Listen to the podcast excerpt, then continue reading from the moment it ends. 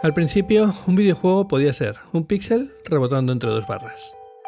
Pero hay que reconocer que empezaron a ponerse serios cuando, armados con una escopeta recortada, nos pusimos a recorrer pasillos dispuestos a acabar con todos los demonios que se nos cruzaran por delante. Hoy nos ponemos retro para recordar con Martín aquellos buenos tiempos.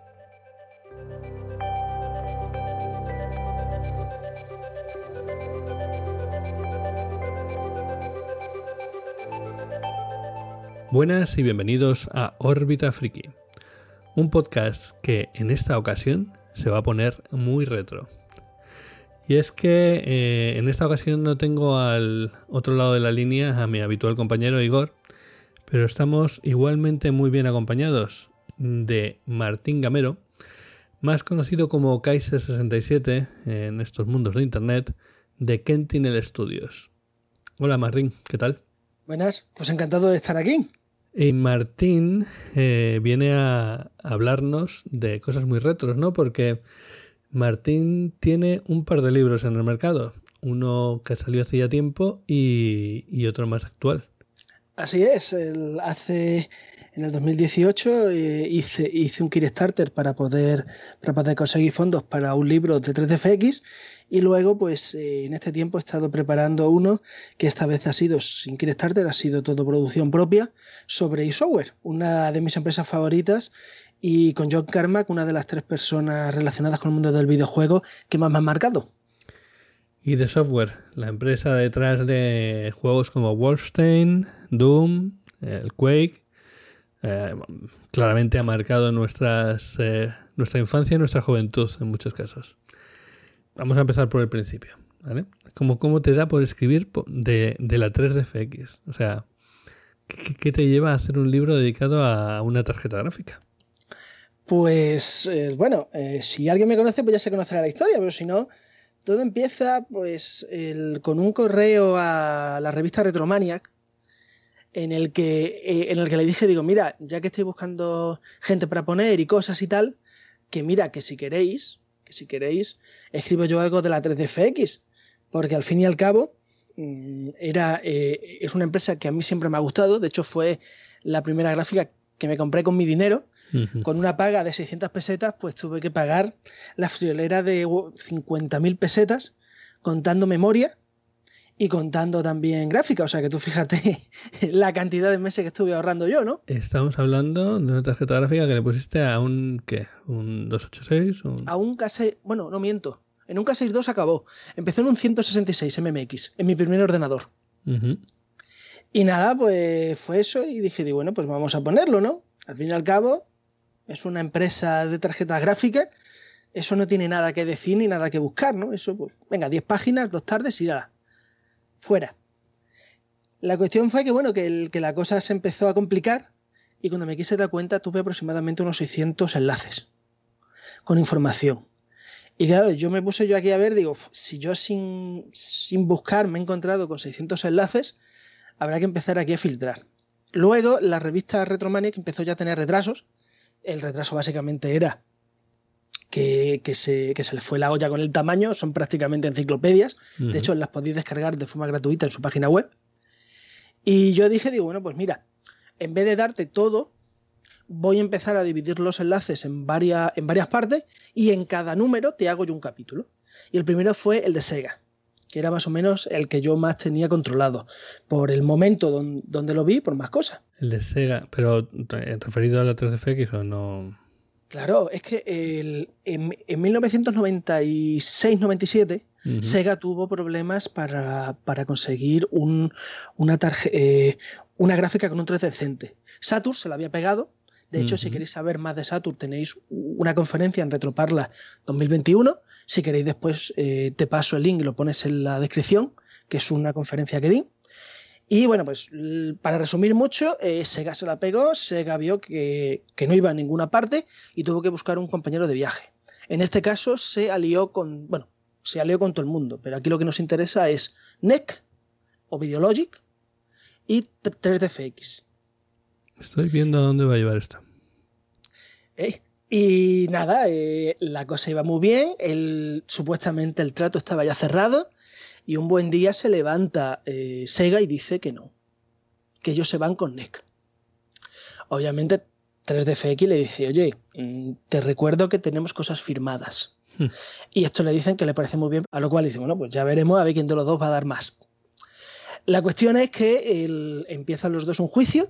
Eh, por lo visto, las, eh, se empiezan a filtrar ciertos comentarios donde se ve de todo, desde, desde comentarios racistas hasta, eh, hasta insultos. Vaya, me llama la atención porque al final la historia se repite y pasan los años y ahora mismo estamos con los juicios de Apple contra bueno, pues los creadores del Fortnite y, al final salen más o menos las mismas historias, ¿verdad?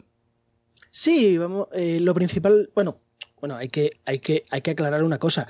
El problema de Epic y de Apple, lo primero que se viene gestando desde hace un montón de años y sobre todo tiene que ver con dinero. Básicamente, el principal problema es que yo no te quiero pagar un 30%. Aún así, Epic es de los más rastreros que existe. Porque la gente dice, joder, qué buena es Epic de un 30%. Bueno, bueno. Pero no, no quería distraerte, solo quería referirme a que, que al final pues seguimos con, con líos judiciales entre, entre empresas de videojuegos. ¿Cómo fue el tema entonces con, con 3X no, y, y, Sega? ¿No tenía que ver con el dinero también? Tenía que ver con, con, el dinero, pero más bien aquí se juntó el tema de política y el tema de y el tema de rendimiento. El, por lo que yo estuve, bueno, la versión oficial es que se eligió porque NEC era japonesa, pero la verdad fue bastante más complicada. El problema que tenía 3DFX era que dependía de ciertas cosas que, el, que a la larga no tenía muy claro a dónde iba. Supongo que estamos hablando de la tarjeta gráfica que al final acabó en la Drinkas, ¿no? Así es, exactamente la que, la que se acabaría llamando Neon 200, 250. Ellos lo que hicieron fue sacar una tarjeta, por cierto, tan bastante buena y por desgracia muy rara, de hecho es una de las pocas que me faltan en la colección. Y nada, pues al final lo que pasó fue que los dos empezaron a discutir y yo lo que, lo que yo abarqué en ese artículo era desde el punto de vista de, potencia, cuál de las dos era mejor, la historia que hubo, las consecuencias que hubo y sobre todo el papel de Microsoft, porque Microsoft aquí fue muy importante. Sí, Microsoft estaba eh, muy metido en Sega en ese momento. De hecho, la Dreamcast lleva un sistema operativo de Microsoft. Así es. Eh, eh, Dreamcast fue el primer invento que tuvo, que tuvo Microsoft para poder meter su sistema en una consola. Porque ellos vieron, dijeron, bueno, ya que tenemos un sistema operativo en PC, vamos a meterlo en consola. De hecho, una de las casualidades, y un pequeño spoiler del libro, es que ese sistema operativo fue de las pocas cosas que se quedaron del proyecto de 3DFX. Fue de lo poco poco que se quedó, porque todo el mundo lo vio tan claro que dijo, mira, hay que sacar la Dreamcast con esto. De hecho, esta es una de las razones por la que en Dreamcast tenemos el Quake 3, por ejemplo. Cierto, uno de los primeros juegos multijugador, además masivos, que se jugaba con el modem que incluía la consola. Es que te lo digo porque tengo la consola aquí mismo al lado y todavía está funcional. Bueno, antes, antes de que sigamos, si me, si me enrollo mucho me cortas, ¿eh? No, que es que yo, a mí como me den cuerda, me tiro aquí. Tú no te preocupes, yo luego en edición meto tijera. Pues eso. Y nada, pues eh, eso acabó siendo aproximadamente unas 15 páginas, más o menos, de texto, que con, que con fotos y demás, pues acabaron siendo unas 20 o así. Luego ya ellos lo, yo se los mandé a ellos y luego me puse con, con otros puntos. Y lo que les dije a Retromania, yo, mira, yo voy a ir haciendo puntos y luego pues los vamos sacando con cada, con cada revista. Me dijeron que sin problema. Así que en el siguiente número, yo ya tenía, si la memoria no me falla, yo ya tenía ya tres puntos. Historia, tarjetas y arcades. Y fue el, el, siguiente número, en el que metimos arcades. Y ahí ya fue cuando ya me dijeron que no, que en principio que no les mandara más, porque la revista se iba a parar.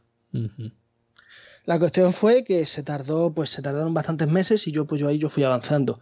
En total hice, si la memoria no me falla, 12 capítulos.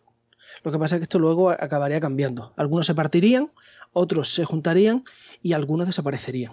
Básicamente al final pues fue un poquito unir, ¿no? O sea que ese, ese fue el germen de... Tú, tú de antes ya tenías este, este interés, ¿te habías planteado alguna vez hacer o sea, ahora mismo está muy de moda todo el tema retro. A mí me llama mucho la atención ver a la gente montando ordenadores eh, 8386 o Pentiums o cosas así. Y, verles mm, pues con un disquete, con una pantalla de tubo y tal. y, yo pensando, pues si eso, yo, yo eso ya lo viví y no tengo necesidad de volver, la verdad.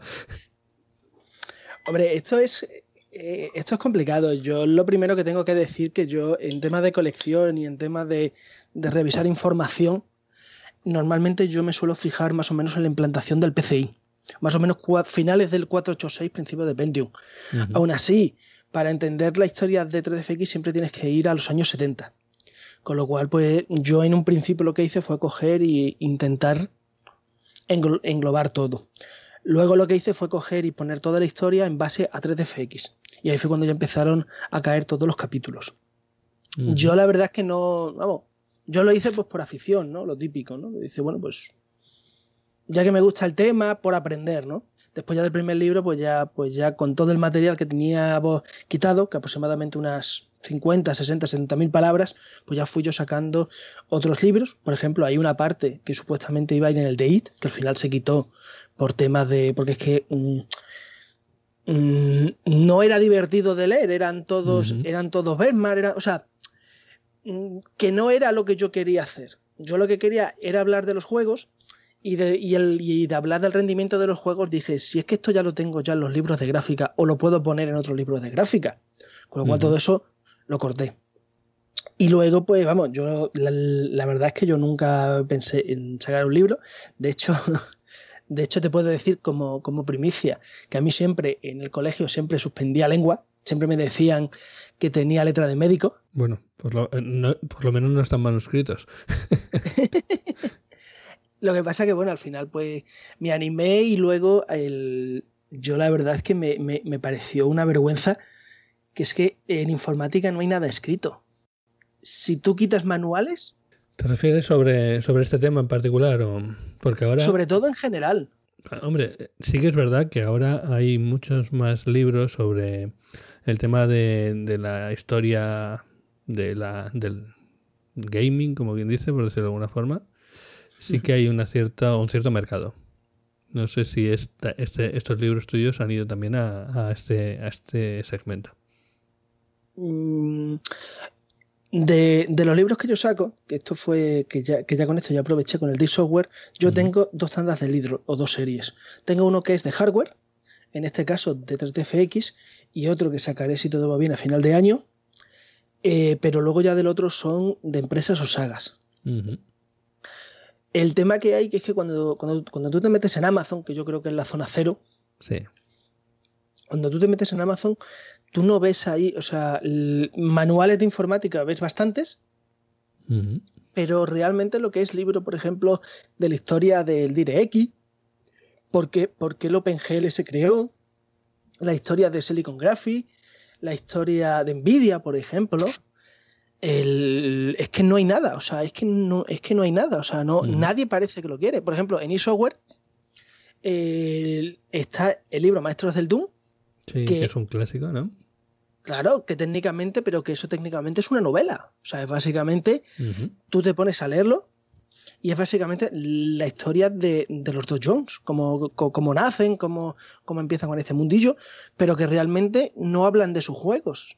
Sí, vale, sí, que te dicen, que te dicen el, que el comandante King tuvo, tuvo el tema con el Mario 3, pero, pero, pero por ejemplo, no te dicen cuántos por tuvo el Doom, si tuvo algún por el comandante King. En ese aspecto, Mm, me da la impresión de que eh, tus libros son más, eh, bueno, son están súper cargados de referencias y tienen, son más de, pues bueno, mm, de, tener muchísima información, ¿no? Claro, yo básicamente yo lo que hago es, eh, cuando yo me pongo a hacer un libro, me da igual de lo que sea, yo básicamente, yo, entre comillas, me paso Google y luego, cuando, cuando termino de revisar las primeras 30 o 40 páginas de Google, pues más o menos ya empiezo ya a tirar por información. Te voy a poner un ejemplo que me pasó. En, en 3DFX hay, un, eh, hay, una, hay una referencia al proyecto Brazos. El proyecto Brazos está muy, pero que muy, pero que muy escondida, porque como, como nunca llegó a anunciarse, no hay.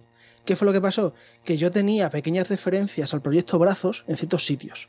Hablando con Oscar Baera, eh, con Oscar Barea, que me ayudó con el primer libro, que si nos escucha le mando un saludo.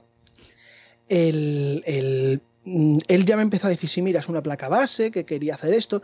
Luego yo me puse a investigar y me puse a buscar ciertas palabras clave. Por ejemplo, el, el Project Brazos, por ejemplo, eh, una TNT eh, integrada, porque ese proyecto venía de un proyecto de Nvidia con una TNT a la que se le intentó meter una Voodoo 3, que a su vez acabó estando en una Voodoo 5 que se canceló para meter una Taitona. O sea, tú fíjate las vueltas que dio la pobre placa y el pobre proyecto por, el edificio. A, ver si, si, si, he entendido, más o menos, Daytona era la, versión que iba para las, eh, las máquinas de recreativos, ¿no? No, la Daytona fue el último modelo gráfico que lanzó, que, lanzó 3DFX. Mm. Su objetivo era sacar un, producto muy barato y poderlo integrar en una placa base. Porque su idea era, si estamos vendiendo gráficas para jugar y son muy caras, vamos a vender placas con un chip gráfico para jugar decente y la gente se podrá gastar menos y nos comprará. Mm. Por desgracia, esto nunca funcionó. Bueno, a Intel le medio funcionado, pero sí, tiene razón. Sí, bueno, no, vamos a ver, Intel, las gráficas que hace Intel son solamente para, oficina. De hecho, son, muy limitadas. ¿Qué es lo que pasa? Que según la misma Intel cuesta, creo que les costaba, creo que ellas, ellos los vendían a 3 dólares y les sacaban dinero. O sea, tú fíjate por cuánto les podría salir a ellos. La cuestión es esa, ¿no? O sea, que tú vas, que tú vas rebuscando, tú vas eh, rebuscando, rebuscando, y luego, pues si es posible, que por desgracia muchas veces no lo es, ya sea por idioma o ya sea por porque, porque, porque no le da la gana al tío, o sea, que sea sincero, ¿no? Eh, la cuestión es siempre intentar hablar con alguien de dentro. Yo, por ejemplo, a mí, eh, John Karma, John Romero, Randy, y otro más, que ahora mismo no recuerdo el nombre, me respondieron, uh, me respondieron preguntas sobre el libro, normalmente preguntas cortas. Qué bueno.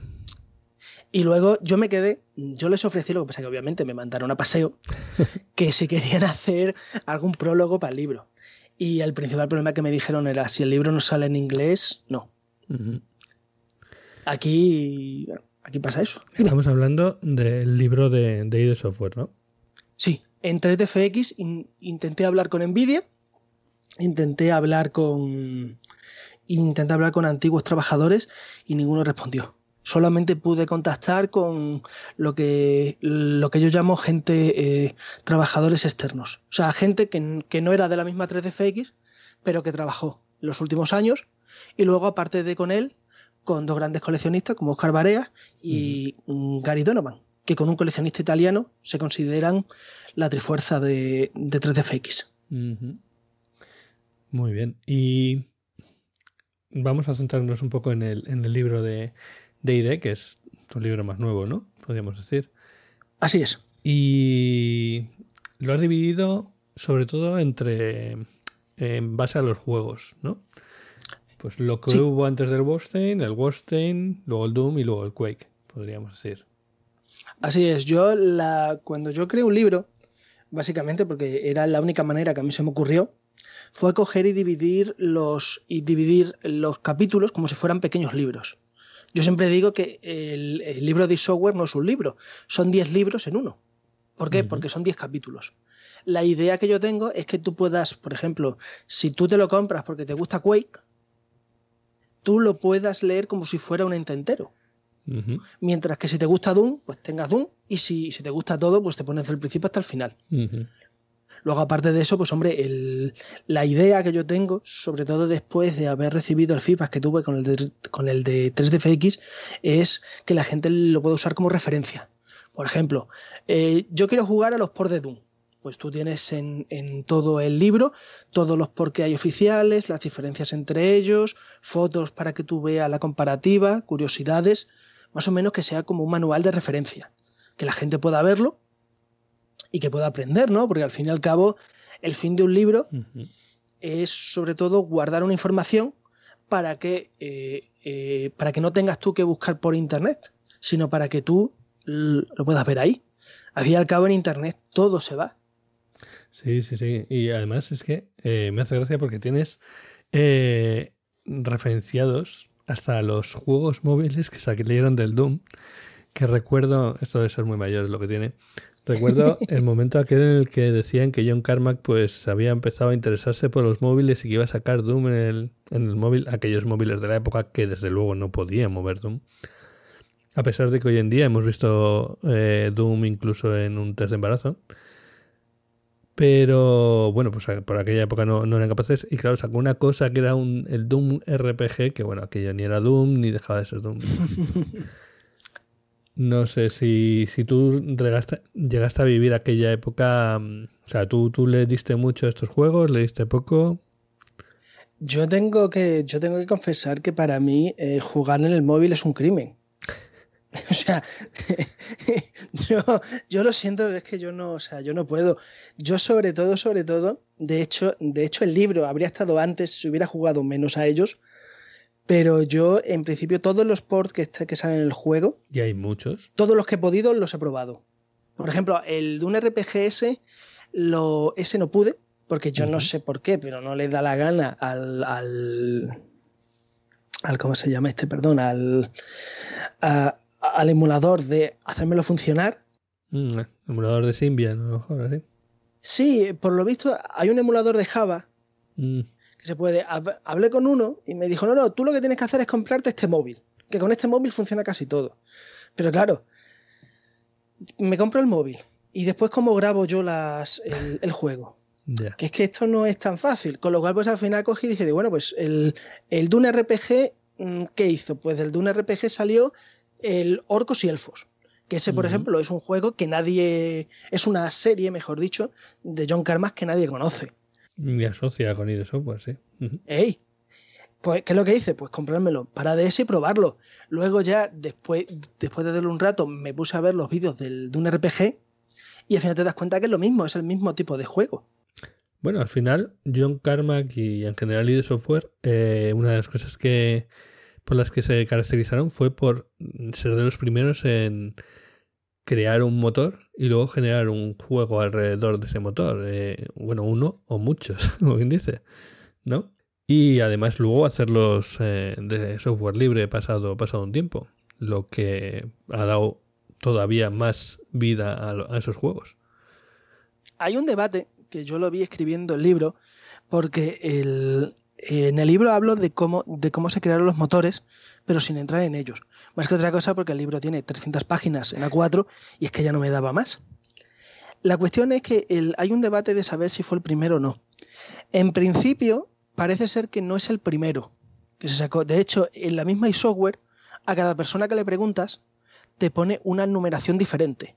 Por ejemplo, hay gente que considera el Comandante King el primer motor de IT mientras que, mientras que hay otros que, consideran el Doom incluso el Wolfenstein. Ahí hay un debate y cada uno pues cuenta una historia. Yo lo que lo he intentado cerrar, por lo menos en este libro, es con la nomenclatura oficial. El primero, el, primer motor es el de Doom, el segundo es el de, es el de Quake y, Quake 2, y así sucesivamente, ¿no? La cuestión es que, es que si bien no se sabe exactamente cuál fue el primer, el primer motor, lo que sí te puedo decir que, que eSoftware fue la primera empresa que cuando hizo el Doom ya lo hizo con, la idea de, vender el motor, pero lo hizo con tres premisas que otros muchos no tenían. Lo primero era con una estructura totalmente modular. Es decir, tú podías, eh, tú podías, por ejemplo, tú podías agregar o quitar gráficos, cambiar los datos de los, de los enemigos y muchos más detalles, ¿no? Con lo cual tú ahí ya tú ya ibas con esa idea. Eso muy poca gente lo hizo y la gente que lo hizo era en plan de gente que vendía librerías y demás. Porque yo sí algo he aprendido de escribir en ese libro y hay que tener en cuenta que ese libro acaba en el 2009-2010 la historia, más o menos lo que yo llamo la primera generación, hasta que se va, hasta que se va John Carmack. ahí ya se empieza a ver eh, un poquito de cómo funciona la industria, cómo, eh, cómo, cómo se contrata gente y demás, ¿no? Otra cosa importante del motor, que eso sí que fue bastante novedoso, fue que ellos, que ellos ya tuvieron problemas con el Wolfenstein. Con lo cual, para evitar problemas legales, todos los añadidos y todos los cambios que tú le hacías, lo hacías sin tocar el principal. Con lo cual tú seguías manteniendo la base y tú solo le metías. Por ejemplo, si tú ves el famoso mod de la película Alien o de Star Wars, de hecho hay gente... Muy famosos. Ah, el de Star Wars Dark Force, que creo que fue el primero, el del noventa y tantos, eso es un Doom cambiado. Pero vamos, que, así. Sí, hubo una explosión de juegos estilo, estilo Doom en la época. Claro. Y lo tercero, que, ahí es donde yo creo que es único y software, es que todos, eh, todos los motores acaban siendo siempre gratuitos. bueno, perdón, gratuitos. Acaban siendo software libre. Esto mm. de todas maneras tiene un debate, que eso no, eso no lo he tenido yo muy claro y es, ellos liberan el, código del motor, pero no liberan, entre comillas, el demonio del Quake. Eso significa que tú puedes hacer un juego basado en el motor, pero tú no puedes utilizar el icono del Quake. sí, claro, es normal. el, código está libre, pero obviamente todos los recursos gráficos, sonoros, etcétera, siguen teniendo propiedades sobre ellos. Los famosos assets, que eso queda muy que eso queda muy cool, que tú lo dices los assets, joder, te sabe mucho. Mucho, mucho, los assets, wow, cuidado. Eso no son activos, son assets, wow, pues entonces eso tiene que valer más. Y bueno, y es eso, ¿no? Y es y luego con el motor, pues la verdad es que a mí me ayudado a entender un poquito cómo funcionaba la industria por dentro. Yo uno de mis muchos proyectos es querer hacer un videojuego, con lo cual, pues oye, pues saber, saber dónde te metes, porque bueno, el, para, para mi página web para una wiki que tengo de, de GameCube y de NES, estuve mirando juegos cancelados y estuve mirando verdaderos desastres. Porque al fin y al cabo, cuando tú quieres aprender, tú aprendes de lo que ha ido mal. A ti que alguien te venga y te diga que esto va a funcionar muy bien y que no ha dado ningún problema, eso no te enseña nada, ¿no? Y bueno, pues pequeños desastres, los problemas entre los mismos empleados, la diferencia que hay que, por ejemplo, en Maestros del Doom te los, te los expanden más, mientras que aquí yo solamente he tocado pequeños datos. Por ejemplo, el, cuando alargaron a uno como venganza por, hacer el Doom 3. Eh, cuando, eh, ¿Por qué se fue John Carmack? ¿Por qué se fue amargado Tom Hall? De hecho, el, de hecho, en el. Si alguien lee un poquito entre líneas en el libro, dejo caer ciertos detalles de lo que ha pasado. De que, al final un, que al final hacer un juego no es tan divertido como jugarlo. Hombre, creo que eso cualquiera que, haya intentado mínimamente te, lo puede decir, sí. Al final no es lo mismo jugar que, dedicarte a... Que, trabajar, ¿no? De, ello. Totalmente. Siempre, siempre se ha dicho que todo... Hay, hay un documental de desarrollos indies que dice que a mí, a mí, a mí esa frase me marcó. Todo es muy divertido hasta que llega la primera factura. Mm, sí, sí, sí, sí. Obviamente cuando estás haciendo algo por simplemente pasión o afición, pues bueno, te centras en lo que te gusta y lo que no te gusta, pues pasas de ellos, básicamente. Al fin y al cabo es una afición o, le dedicas poco tiempo. Pero cuando tienes que trabajar, pues hay que hacer cosas que no son tan divertidas. Hay que hacer testing, hay que hacer documentación, hay que pelear con proveedores. Y claro, no, no es lo mismo, ¿no? Oye, una cosa que me llamó la atención del libro Está, está muy chula. Lo que pasa es que, bueno, yo de momento lo he visto en digital, ya te he dicho que cuando tengamos oportunidad, eh, yo quiero mi, edición firmada. Pero. No te preocupes. Sí, es que en casa ya no, no caben más cosas, solo entran libros firmados.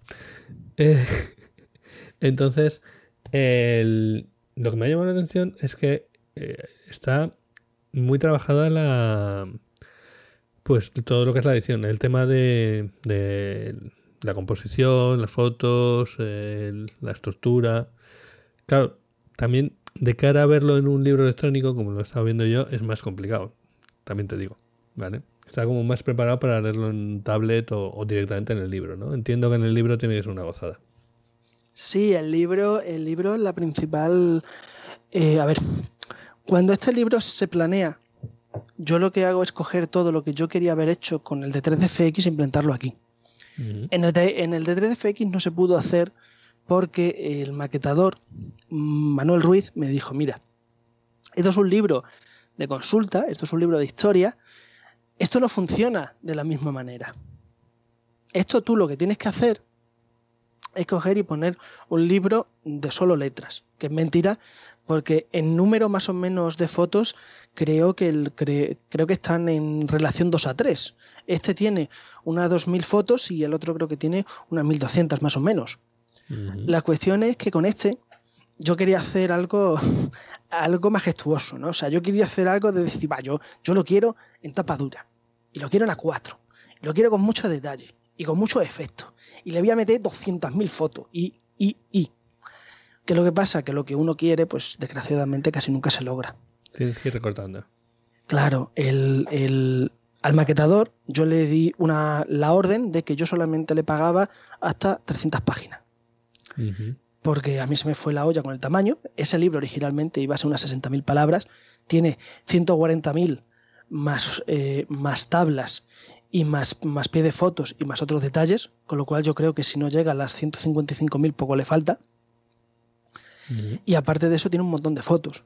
Yo quería, mm, yo quería que tú, sin tener ningún emulador delante, tú pudieras decirme las diferencias. Con lo cual yo quería muchísimas tablas, yo quería muchísimas fotos, yo quería que tú con un simple ojo tú dijeras, ostras, pues el de la Super Nintendo se ve más pequeño que el de la, que el de la Mega 32X. Y el de la Atari Jaguar se ve mejor que este, pero fíjate, aquí dice que no tiene sonido, por ejemplo, ¿no? Por decir pequeños pequeñas cosas, ¿no? Y sobre todo fue la maquetación. Mm, yo estoy muy contento. Tiene un defecto, eh, ha salido un par de defectillos el, físico, porque un par de efectos no han salido tan claros como deberían. Pero bueno, al final, pues no, el. Mm, hay, hay gente que, que le ha quedado así, aún así yo mando todos los. En, en donde hay un defecto, yo mando la pegatina para que lo ponga encima por si acaso. No esperas ni a la segunda edición. Claro, eh, bueno, la segunda edición va a estar complicada. Pero bueno, primero, primero a ver si este se vende, segundo a ver si gusta, que es lo principal, y luego ya se verá. Pero vamos, en, principio los fallos se van arreglando con tiempo. Yo te puedo decir que últimamente he comprado bastantes libros de este estilo. O sea, al fin y al cabo, en los que ya tenemos una edad, eh, nos gusta recordar nuestros años mozos y, esto nos, nos retrotrae aquella época. y últimamente, por ejemplo, he comprado libros de aventuras conversacionales y de, de videoaventuras y cosas así. Por eso digo que sí que hay un hueco para este, este tipo de literatura.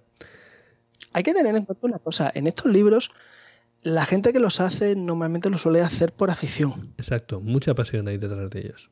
Claro, con lo cual tú dices, pues mira, o sea, el, vamos a buscar, ¿no? Y por ejemplo, en mi caso, el, yo me puse a ver y, yo qué sé qué decirte, yo te puedo decir que cuando llevas tres semanas y has jugado a todos los por de Doom, llega un momento cuando ya no sabe, en cuando ya ves al enemigo y ya te cansas y dices, mira, tío, vete para allá, hombre.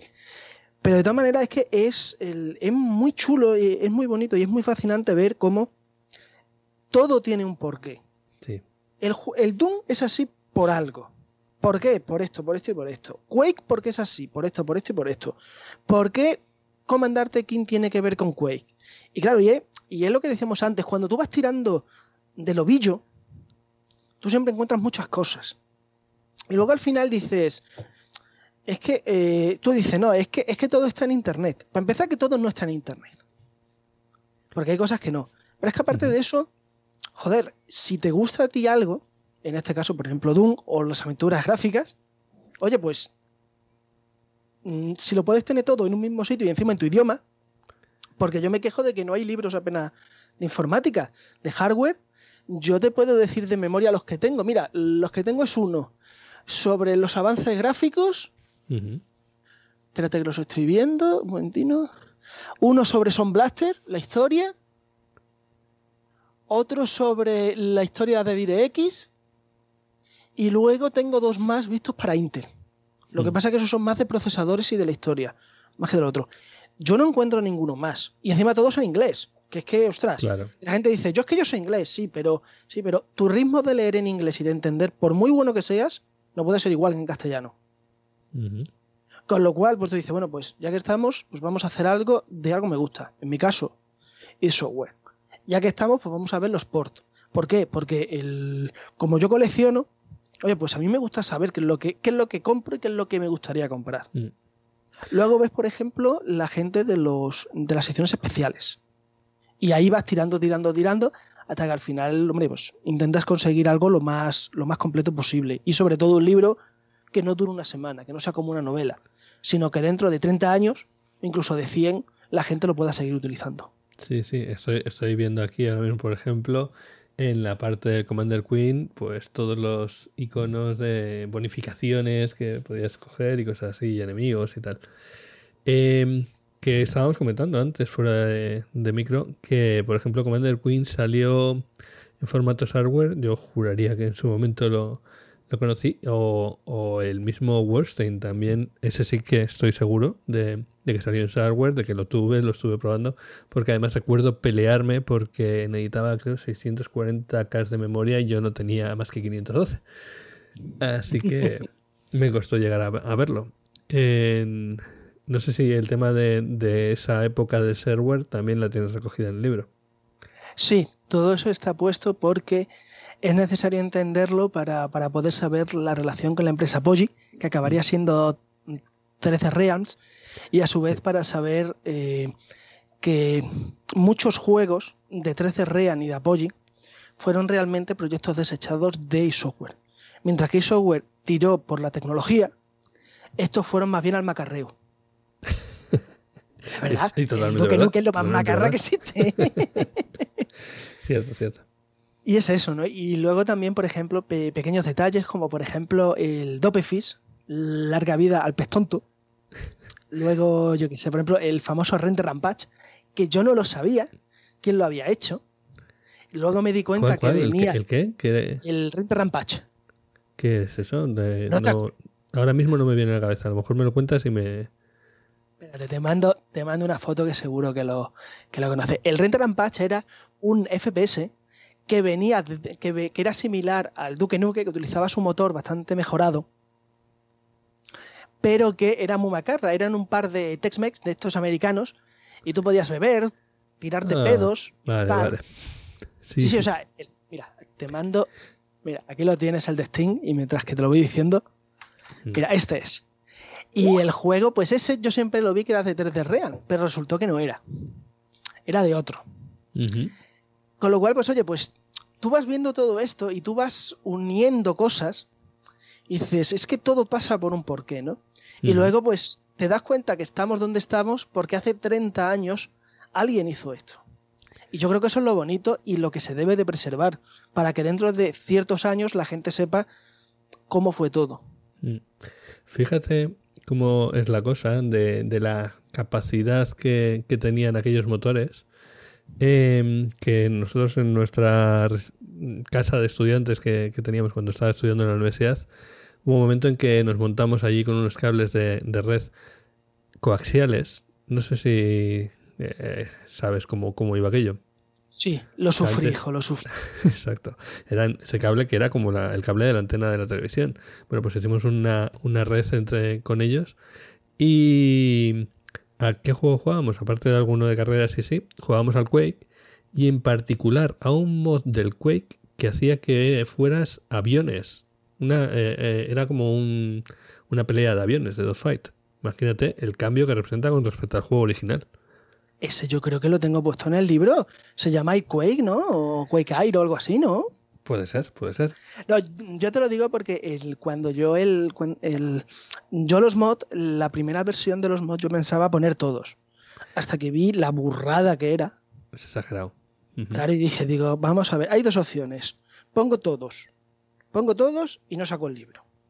Pongo algunos y la gente se me queja porque no he puesto el suyo preferido. Y además que no sacarías un libro, sacarías una enciclopedia. Claro. Así que opté por la tercera opción, que era nombrar los más famosos según las fuentes que yo tenga y luego ya alguno que yo conozca. Y eso fue lo que yo hice. Y de Quake hay un punto en el que nombro eh, 4 o 5, digo por qué se crearon los mods, porque, eh, por ejemplo, el, con el Quake 1 se creó eh, Machinia, lo de hacer películas y todo eso. Uh, sí, los primeros tiempos del YouTube. Ostras, no, no, no, es que la gente, o sea, es que estamos hablando en una época donde tú podías bajar a 3K. O sea, en 3K te tenían que bajar una película. que era lo que hacía? Que Quake se dio cuenta de que podía guardar el movimiento de cada unidad y tú te lo bajabas y tú lo veías. Eso funcionaba como el culo. Pero por lo mm. menos funcionaba, cosa que otros no hacían. O sea mm. que eSoftware es mucho más que una empresa pequeñita o que una empresa. No, no. Es algo mucho más que eso. Y oye, pues el, es que ¿qué quieres que te diga? Entender la historia del videojuego sin conocer software es lo mismo que si dices que sabes mucho de cocina y no te sabes hacer un huevo frito. Oye, pues chico, no. Buena, buena comparación. Y te iba a preguntar eh, por el tema de el Quake, el, el Doom, el Warframe. Hablas de los videojuegos, pero también tienes un pequeño apartado para la famosa película de Doom. No sé si quieres comentar algo o, ahí te, desquitaste. Ah, no, a ver, yo entre mis muchos defectos que tengo, uno de ellos es que a mí me gusta la película de Doom. otro, otro defecto es que escuchas Órbita Friki, pero sí. sí, sí, o sea, yo además, bueno, de hecho, bueno, de hecho, hay una, hay una curiosidad que yo me enteré el ¿Tú eso ya te lo has leído? ¿Las curiosidades o los fallos? No, pero me puedes hacer spoiler, no hay problema. Vale. En la película, eh, los protagonistas son dos gemelos, pero no son dos hombres o dos mujeres, es uno y una. en, muchos sitios. No computa eso, ¿eh? pero vale. en muchos sitios te comentan que eso es un fallo, porque genéticamente las mujeres no pueden tener gemelos uno y una. Pero es que eso es falso, porque existen eh, una mutación y otra cosa que te permite que por lo que sea la genética es muy caprichosa y por defecto genético tú puedes tener un gemelo y una gemela. Con lo cual, mm, tú me tenías que ver buscando información para, para debatir eso. Pero es que encima la correctora, María, lo vio y dijo, no, no, esto no está completo. Digo, coño, esto está completo, te lo digo. Y dice, no, mira, es que cuando yo tuve gemelos, me enteré, y claro, me solté una parrafada de cojones, y digo, mira, tú ponlo en el libro que yo te lo firmo. Si tú lo dices es verdad. Y, o sea, y es de, la, de, de, todo, de todo lo del libro, de lo más curioso que hay, porque de una película acabas aprendiendo biología. Desde luego, estoy seguro que nadie espera una explicación de biología de gemelos en este libro. para, esto, es, esto es más o menos para saber hasta qué punto el libro es, por, lo menos yo lo he intentado hacer completo, porque supongo que se me habrá olvidado poner cosas. Pero, o sea, la película es que a mí me encanta. Yo hablo de toda la película, de quiénes son los actores, que es una película que, por cierto, vende bastante bien. La Roca actualmente vende, vende muy bien. Todos los años genera relativamente bastante dinero. El... ¿Por qué salió lo que salió? Yo, de hecho, estuve intentando conseguir entrevistas y fotos de Windows Stan, Stan Winston, el, quien hizo los efectos especiales, que yo supongo que os sonará porque fueron los mismos que hicieron Terminator 2 y Aliens. Sí, claro. Además, que tiene, pasa... tiene, un ambiente muy de Aliens. Sí, a que sí. Además, si te fijas, los tíos, los trajes que tienen, obviamente no son los de Alien, porque esos 10 años, eh, esos 20 años se tienen que notar pero la estructura es muy similar. O sea, se nota que ahí el tío dijeron, venga, pues vamos a reiniciarlo. Y yo intenté tener datos y palabras de ellos, lo que pasa es que ellos me pedían dinero. Están Winston me pedía dinero, digo, mira, tío, es que no. O sea, vamos a ver, que yo se decía, digo, mira, yo solo quiero dos fotos vuestras y ponerlas. Ya, pero es que eso es nuestro. Digo, sí, sí, me parece muy bien que sea vuestro, pero coño, mm, por alguien que le gusta esta película, que se considera una de las peores del mundo del videojuego, coño, tener un poco de manga ancha. Pues no, digo, bueno, pues ya está, pues toma por saco, se quita. Y al final lo que hice fue dejar el link de Stan Winston y escribir ciertas partes de, ello. Sobre todo la parte de los, de los trajes, porque los trajes siempre ha habido un debate de, en el que si eran eh, trajes o si era CGI. Realmente es 50-50. Mm, hay algunos trajes que son enteros, pero hay otros que tienen un poco de, de CGI. Y yo también explico ahí por qué, eh, cómo se hicieron los trajes, qué problemas tuvieron los trajes, porque hay algunos que se ven mejor y otros que se ven peor. O sea, es un poco destripar la película, que es una película que yo defiendo porque es Depredador más Alien, en el 2005. Y es que a mí, a mí, a mí me gusta mucho la película. A mí yo, yo tengo que reconocer que es una película que me gusta mucho. A ver, tiene partes buenas, pero yo creo que es, no estábamos preparados para ese momento de cámara en primera persona. El problema de esa película es que llegó, prácticamente llegó, pues no sé, casi 10 años tarde. Ten en cuenta que el, que el, primer, que el primer proyecto era de Arnold Schwarzenegger y Alex de la Iglesia. O sea, Alex de la Iglesia rodando Doom. Pero es que Alex de la Iglesia tenía una idea de olla de cuevas nazis en Madrid y le cambió cuatro cosas y se lo vendió al, encargado como si fuera Doom y el tío se lo compró. O sea, el tío dijo, esto está bien. Y yo, pero, pero, Qué Dios, ¿cómo puede ser esto? Luego pasó lo que pasó y la cosa se fastidió hasta que salió ahí. Ostras, pues qué, qué bueno habría sido eso. ¿Tú te imaginas, tío, Alex de la iglesia rodando de un macho en la mitad de Madrid, tío? Creo que de, más o menos esa época sería Perdita Durango. Nos podemos hacer una idea de lo que podría haber salido. Perdita Durango fue, fue una de las causas, porque el tío tuvo problemas y se tuvo eh, hubo ese problema y también hubo otros dos que comentan en el libro. Y al final fue lo típico, ¿no? En, ¿Cómo se dice el refrán? Entre todos lo mataron, pero él solo se murió, ¿no? Creo que se dice. Sí, sí, sí. Pero realmente ese tipo de, de de cámara al hombro o, primera eh, perspectiva en primera persona que vemos en la película de, Doom, eh, luego ha tenido su influencia en películas posteriores. No sé si has visto Hardcore Henry, por ejemplo. Duré cinco minutos y lo dejé. o sea, la primera persona yo la llevo muy mal. De hecho, la de Dune iba a ser originalmente dos tercios de la película así, o la mitad, ahora mismo no lo recuerdo exactamente. Sí, y al final solo es el, momento final. Claro, y al final se les fueron, pues creo que eran cinco minutos y creo que se les fueron cinco semanas. Y luego también es que es más, el, menos es más, ¿no? El pequeños detalles siempre hacen más. Y luego ver a alguien como si fuera tú, yo no tengo muy claro que eso en película pueda funcionar. Bueno, eh, ¿y cuáles son tus siguientes planes? ¿Qué, tienes pensado? Eh, que puedas contarnos, vamos.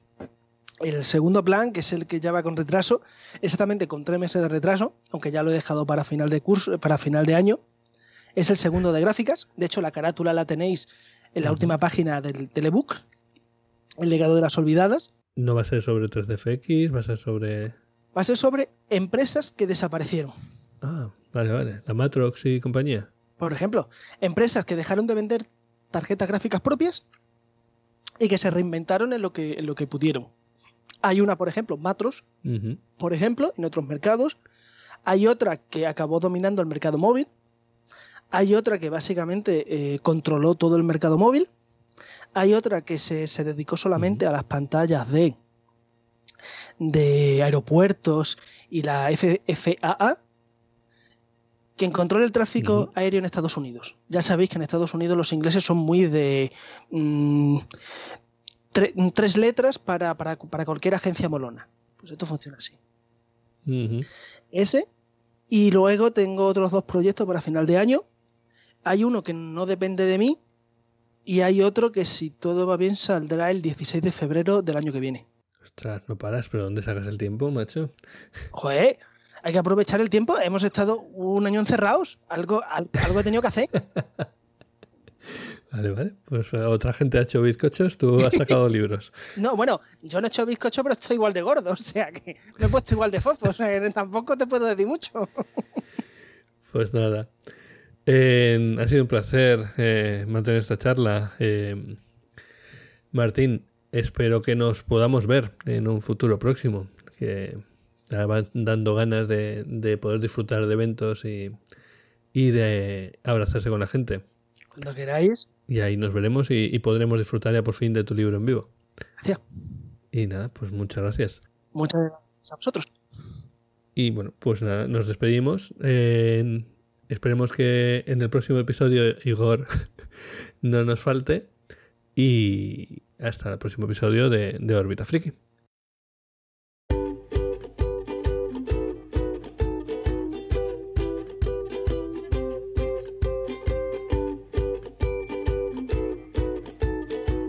Puedes escucharnos en Spotify, Evox o en tu reproductor de podcast favorito.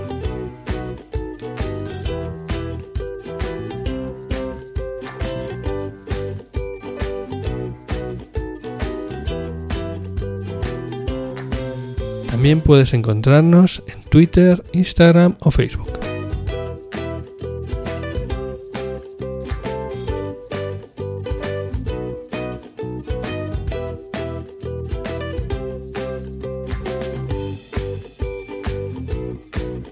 Sobre todo, si el episodio te ha gustado, compártelo. Es lo que más ilusión nos hace.